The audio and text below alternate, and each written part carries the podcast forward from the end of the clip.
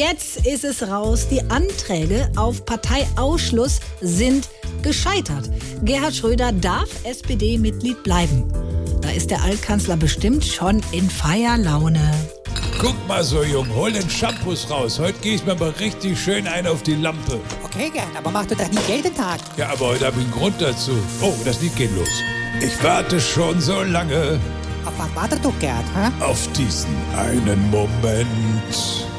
Guck mal. Und war stets auf der Suche Auf was für Tuche? nach Wein mit ordentlich Prozent.